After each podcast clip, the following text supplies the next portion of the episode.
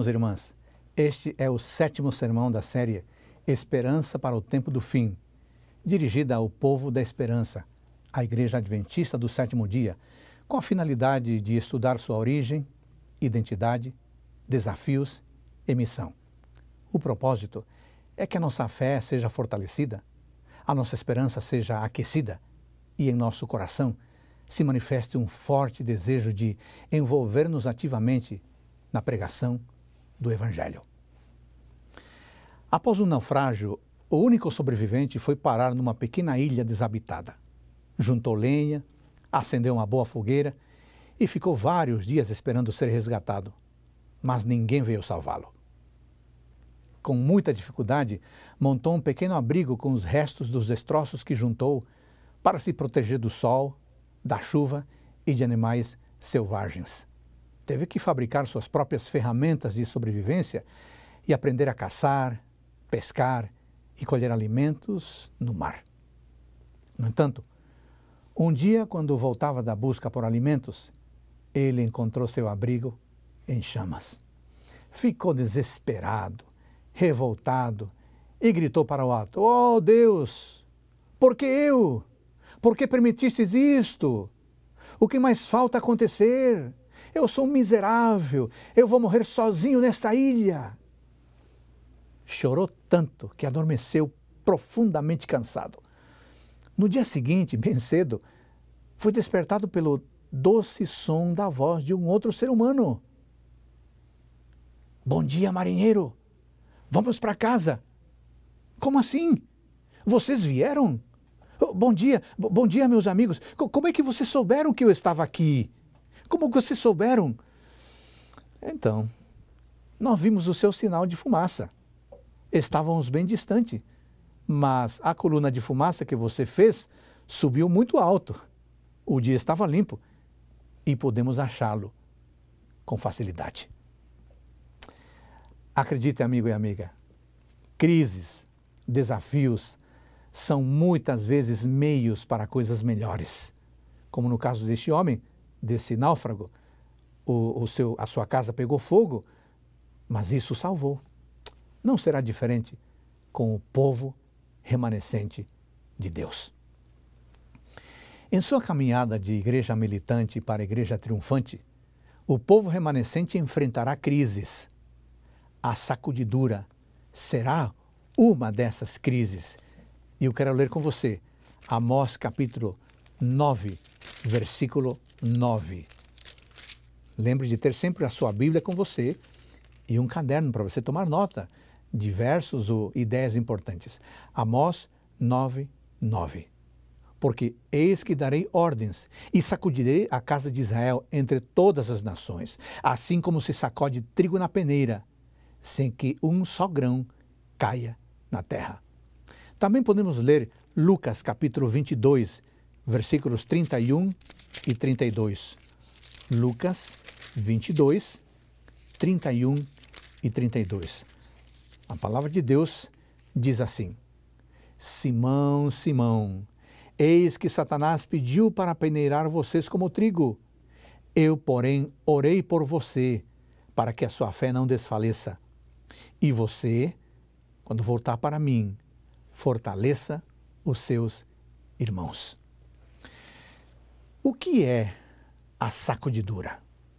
Sacudidura é um vocábulo figurativo que designa uma experiência especial de seleção e apostasia do povo de Deus. Na sacudidura, o grão é peneirado para que os quebrados ou qualquer outro corpo estranho caiam por entre os furos da peneira e a palha seja soprada para fora. Todo filho de Deus individualmente e a igreja no conjunto passarão por uma prova especial que chacoalhará e abalará sua fé, prova essa denominada sacudidura. Isso já aconteceu em épocas passadas e se repetirá no tempo do fim de uma maneira muito, muito específica, porque o inimigo sabe que lhe resta pouco tempo e porque quer fazer que apostate, que abandone a fé o maior número possível de pessoas. Ao descrever o processo da sacudidura, Ellen White escreve dois parágrafos que chamam muito a nossa atenção. Ela diz assim: Satanás desceu com grande poder para operar com todo o engano da injustiça para os que perecem, e tudo que pode ser abalado o será, e as coisas que não podem ser abaladas permanecerão. Por outro lado, ela também escreveu: Deus está cirandando o seu povo. Terá uma igreja pura e santa. Não podemos ler o coração dos homens. O Senhor, porém, tem provido meios para manter pura a sua igreja. Observe que a sacudidura será efetuada tanto por Satanás como por Deus. Satanás sacudirá as pessoas com a finalidade de destruí-las para sempre. E Deus o fará com o objetivo de provar a fé, de purificar o seu povo. Infelizmente, membros da igreja abandonarão a fé em Jesus Cristo e alguns desses membros estarão ocupando funções ou posições de grande importância. E o que é pior, alguns destes apóstatas se converterão nos piores inimigos da verdade e do povo de Deus. Mas fique tranquilo, fique tranquila os que tiverem uma vida de plena consagração e de verdadeira comunhão com Deus não serão afetados por este processo. Uma pergunta importante nesse tema é a seguinte: quando ocorrerá a sacudidura? Irmãos, hoje já vivemos a sacudidura numa escala menor, mas a sacudidura será intensificada depois que a lei de Deus seja anulada. Há mais de 100 anos, Ellen White escreveu: Vi que estamos agora no tempo da sacudidura. Satanás está trabalhando com todo o seu poder para arrebatar as pessoas da mão de Cristo e fazer que estas pisem o Filho de Deus. Deus está provando o seu povo. Estas palavras foram apresentadas pelo anjo. Vede, irmãos, que nunca haja em qualquer de vós um coração mau e infiel para apartar-se do Deus vivo. Antes, exortai-vos uns aos outros todos os dias durante o tempo que se chama hoje, para que nenhum de vós se endureça pelo engano do pecado. Irmãos, Deus está agora cirandando, o seu povo, provando seus propósitos e motivos. Muitos serão somente palha, não trigo, portanto, não há valor neles. E quais as razões para a sacudidura e para a queda de muitos? Primeira, descuido e indiferença. Ellen White escreveu o seguinte: minha atenção foi então dirigida ao grupo que eu vira e estava sendo fortemente seguido, sacudido. Diminuir o número dos que faziam parte desse grupo. Ao serem sacudidos, alguns tinham sido arrojados fora do caminho. Os descuidosos e indiferentes, que não se uniam com os que prezavam suficientemente a vitória e a salvação, para por elas lutar e angustiar-se com perseverança, não as alcançaram e foram deixados atrás em trevas e seu lugar foi imediatamente preenchido pelos que aceitavam a verdade e a ela se filiavam. Os descuidosos são aqueles que não prestam atenção ao que é importante na vida espiritual. São aqueles que vivem a vida ao som do ritmo do mundo. Não abandonam totalmente a fé, mas também não se comprometem totalmente com ela. Querem viver a glória da eternidade, mas também não querem perder as luzes e coloridos do mundanismo. E ao querer as duas coisas, vão se perder. Os indiferentes são aqueles que escutam os apelos da Sagrada Escritura, mas pensam que ela fala aos outros, ao vizinho, ao amigo, ao chefe, ao empregado, não a eles. São aqueles que falam de Deus, de Bíblia, de culto, de adoração, mas tudo isso não é para eles. Porque eles são bons, eles são bons demais, os outros precisam de tudo isso, não eles. Também vão se perder. Uma segunda razão para a sacudidura e a queda de muitos será a perseguição pela imposição das leis dominicais. Leiamos as palavras do apóstolo Paulo em 2 Timóteo, capítulo 3, versículo 12. 2 Timóteo, capítulo 3, versículo 12. Ele diz assim: todos os que querem viver piedosamente em Cristo Jesus serão perseguidos. Acontece que os filhos e filhas de Deus fiéis se recusarão a honrar o descanso dominical, e por isso alguns deles serão jogados na prisão, outros serão exilados e outros serão tratados como escravos. Ellen White nos avisa: os membros da igreja serão provados individualmente. Serão colocados em circunstâncias em que serão forçados a dar testemunho da verdade. Muitos serão chamados a falar diante de concílios e em tribunais de justiça, talvez separadamente e sozinhos. Eu quero lembrar a você que o sábado deveria ocupar lugar central em nossa adoração a Deus. Sendo o memorial da criação, o sábado revela as razões pelas quais Deus deve ser adorado. Ele é o Criador e nós somos suas criaturas. O sábado, portanto, representa a própria base da adoração divina, pois ensina essa grande verdade do modo mais impressionante, como nenhuma outra instituição o faz. A verdadeira base de toda adoração a Deus, não apenas aquela praticada no sétimo dia, senão toda adoração, encontra-se na distinção entre o Criador e as suas criaturas. Esse grandioso fato jamais se poderá tornar obsoleto, nem deve jamais ser esquecido. Foi para conservar essa verdade para sempre diante da raça humana que Deus instituiu o sábado. É verdade que às vezes temos que enfrentar resistência devido ao nosso compromisso de guardar o Santo Sábado. Parece arbitrário e inexplicável aos olhos do mundo deixar tudo durante um dia por razões meramente religiosas. Mas a devida observância do sábado é um testemunho de que escolhemos obedecer a Deus. O sábado será uma prova especial no fim do tempo e todos teremos que escolher entre sermos fiéis à palavra de Deus ou à autoridade humana.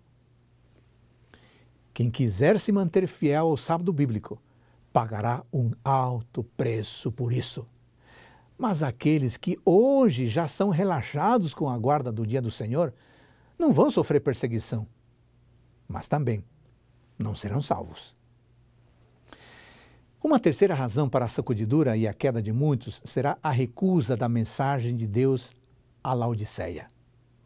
Qual é a mensagem de Deus à Laodiceia? Apocalipse 3, 15 a 19. Apocalipse capítulo 3, versículo 15 a 19. Diz assim: Conheço as obras que você realiza, que você não é nem frio, nem quente. Ah, quem dera você fosse frio ou quente. Assim, porque você é morno e não é nem quente nem frio, estou a ponto de vomitá-lo da minha boca. Você diz: sou rico, estou de bem com a vida, não preciso de nada mas você não sabe que é infeliz. Sim, miserável, pobre, cego e nu.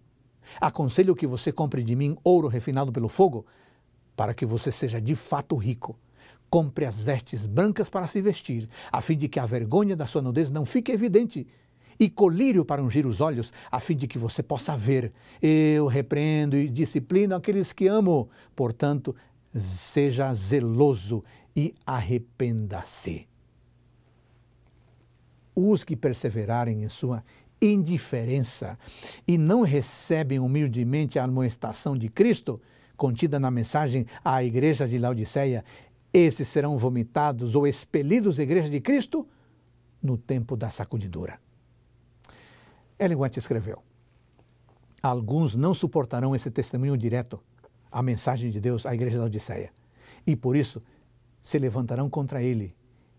Isto é o que determinará a sacudidura entre o povo de Deus. A mensagem à Laodiceia nos convida a um cristianismo de verdade, de compromisso, um cristianismo dependente de Cristo, de sua salvação, de sua palavra.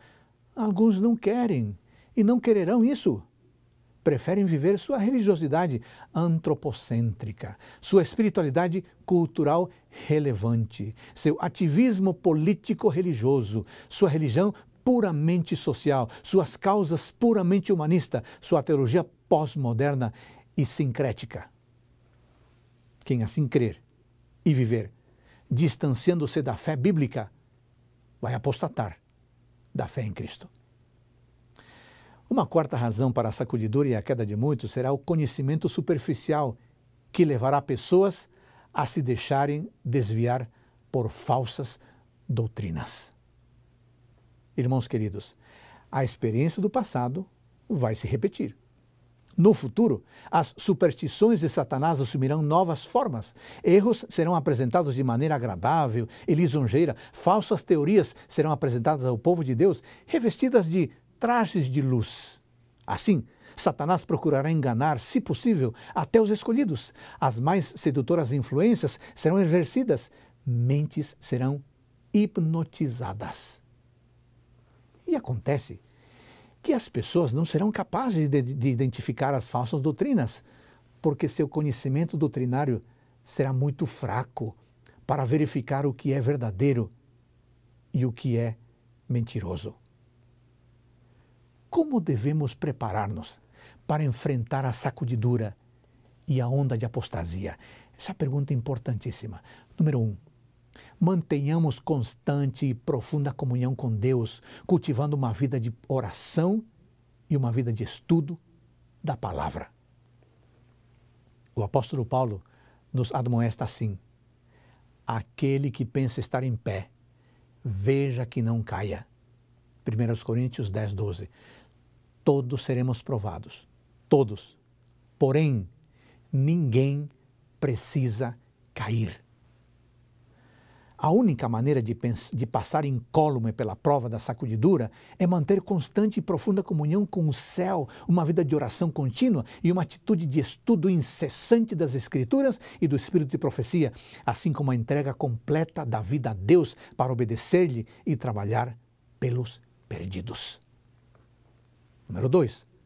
Fortaleçamos e solidifiquemos a nossa fé mediante o relacionamento com os irmãos, cultos, escola sabatina e pequenos grupos.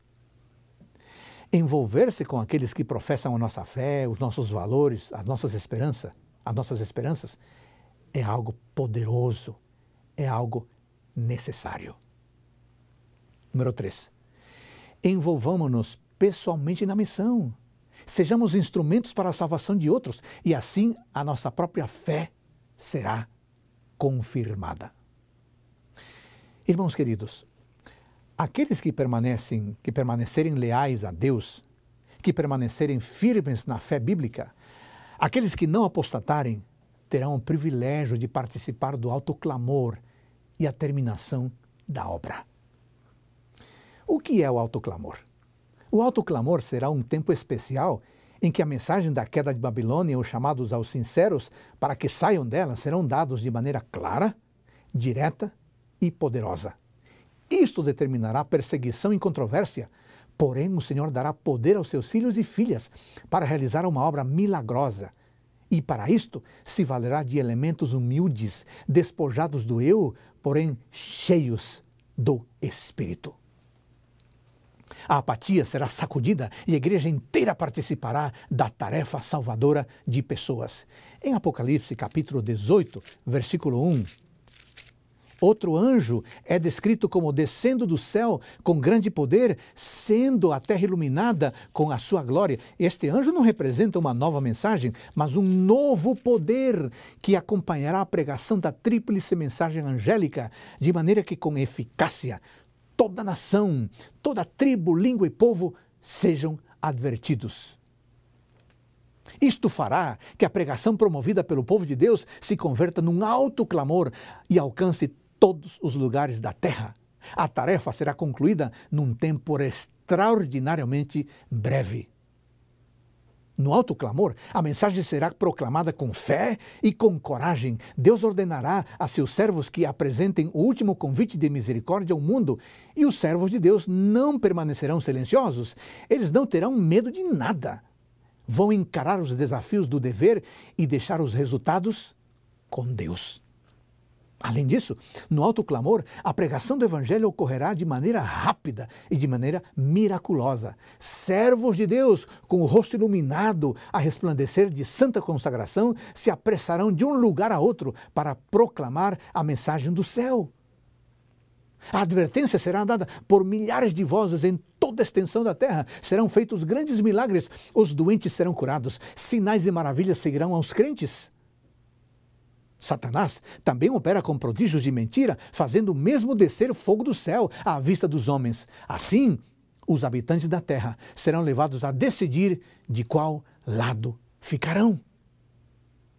No alto clamor, a verdade se tornará algo muito precioso. Os raios de luz da verdade entrarão em todo lugar. A verdade será vista em sua clareza e os leais filhos de Deus cortarão as amarras das mentiras que os prendiam. Laços de família, amizades na igreja são impotentes para os deter agora na busca e na vivência da verdade. A verdade será mais preciosa do que tudo o mais no mundo. E apesar das forças arregimentadas contra a verdade, grande número de pessoas se colocará ao lado do Senhor. Devido às maravilhosas operações da providência divina, montanhas de dificuldades serão removidas. A mensagem que tanta importância tem para os habitantes da terra será ouvida e compreendida. Homens e mulheres discernirão a verdade. A obra progredirá mais e mais até que a terra inteira seja advertida. Então virá o fim. O alto clamor será essencial, porque será a última oportunidade de salvação, de advertência, de salvação para o mundo. Vamos ler Apocalipse capítulo 22, versículo 10 a 12. Apocalipse capítulo 22, versículos 10 a 12. Disse-me ainda: Não cele as palavras da profecia deste livro, porque o tempo está próximo. Continue injusto a fazer injustiça e continue o imundo a ser imundo, o justo continue na prática da justiça e o santo continue a santificar-se. Eis que venho sem demora e comigo está a recompensa que tenho para dar a cada um segundo as suas obras. Eu também quero ler João capítulo 10, versículo 9. João capítulo 10, versículo 9 diz assim: Eu sou a porta. Se alguém entrar por mim, será salvo entrará, sairá e achará pastagem. Jesus Cristo é a porta. Só podemos entrar no céu através de Jesus.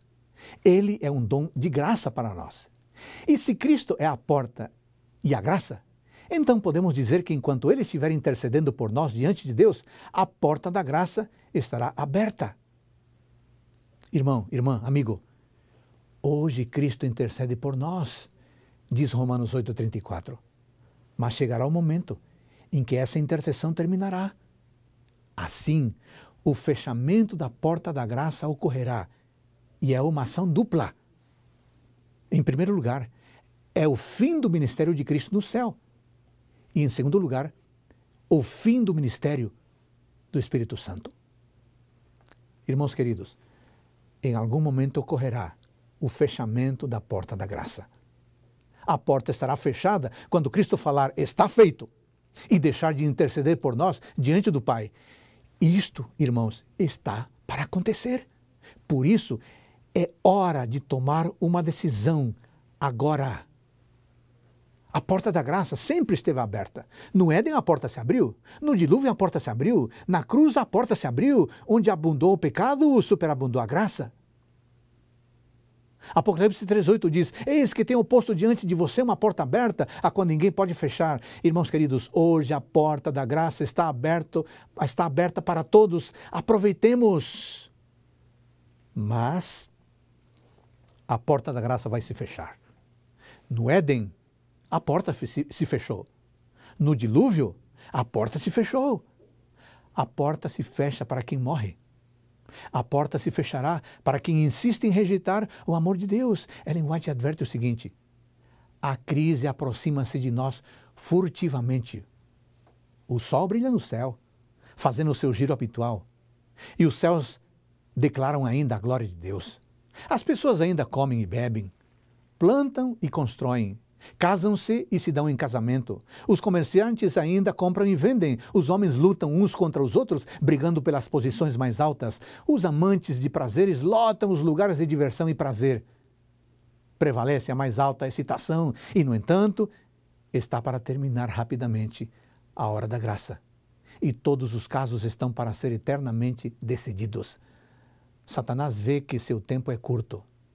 Ele pôs em ação todas as suas instrumentalidades para que homens e mulheres sejam enganados, iludidos, ocupados e embevecidos até o dia da terminação da graça, quando a porta da misericórdia se fechará para sempre. Que palavras! Precisamos pensar isso com carinho. Irmãos, alguém pode estar se perguntando: quando acontece o fechamento da porta da graça? Bom, à medida que o tempo passa, o Espírito de Deus está sendo retirado da terra. E calamidades são seguidas por calamidades em terra e mar, e nós já estamos vendo algumas delas em nossos dias. A cada dia haverá mais tempestades, terremotos, incêndios, inundações, homicídios de, de toda espécie. Quem pode ler o futuro? Onde está a segurança?